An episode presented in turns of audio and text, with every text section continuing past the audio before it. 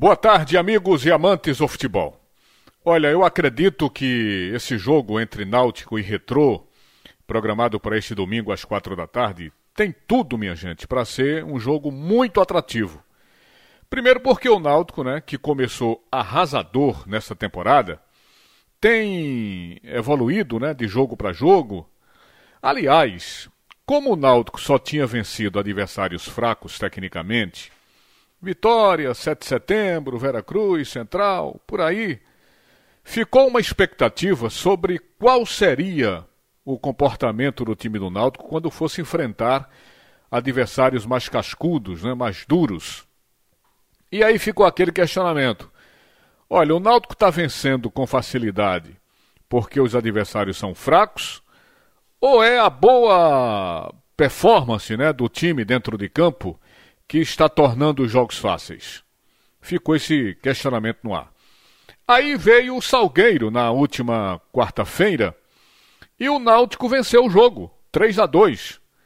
Não sem passar por sofrimento, evidentemente, que aliás tem sido uma constante nos jogos do Alvirrubro, mesmo com equipes mais fracas. Por que eu estou dizendo isso? Porque o time em praticamente todos os jogos, até agora, ele consegue se impor, ele exerce uma intensa pressão nos adversários, mas não tem conseguido manter o mesmo ritmo nos dois tempos da partida. Isso, inclusive, tem incomodado muito o técnico Hélio dos Anjos. Inclusive, nas entrevistas, ele tem revelado essa preocupação. Contra o Salgueiro foi a mesma coisa.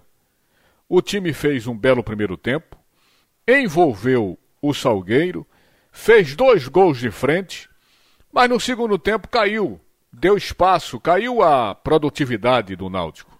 A zaga andou falhando muito, né? E o Salgueiro terminou empatando o jogo.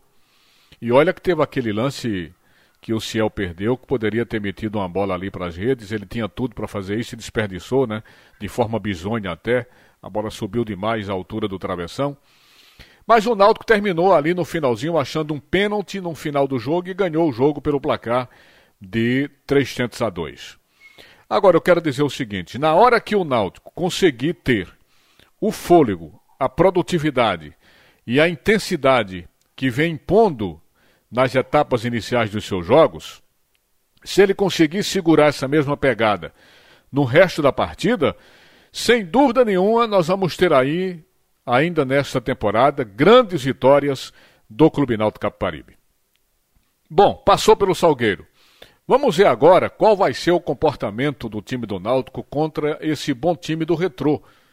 O Retrô é um time que eu gosto muito, minha gente, porque é um time é, que exerce aquilo que eu gosto no futebol. Ele não abre mão da sua identidade ofensiva, seja qual for o adversário. E nós vimos isso recentemente na Copa do Brasil, quando o Retrô enfrentou o Corinthians, né? Vocês estão lembrados? Não teve esse negócio de jogar recuado, não. Não, de jeito nenhum.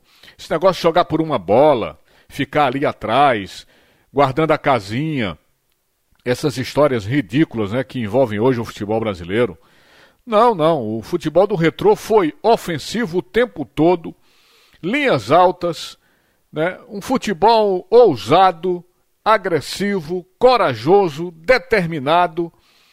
Então, se o retrô teve essa postura contra o Corinthians, certamente vai ter também contra o Náutico. Por que não? Ele vai ter essa mesma postura, na minha opinião.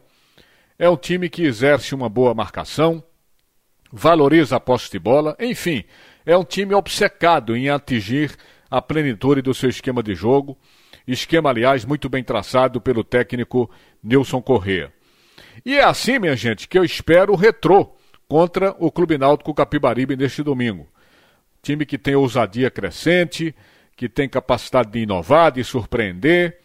Então, juntando isso tudo do metrô com o crescimento tático e técnico do Clube Náutico Caparibe, tudo faz crer que nós sairemos desse marasmo de tantos jogos ruins no campeonato para uma partida verdadeiramente de futebol soberbo, bonito e iluminado.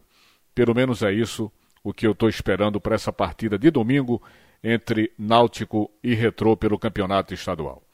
Obrigado, amigos. Sigam todos aqui na Rádio Jornal. Vem aí o primeiro tempo do assunto é futebol, comando Roberto Queiroz. Boa tarde, Recife. Boa tarde, Brasil.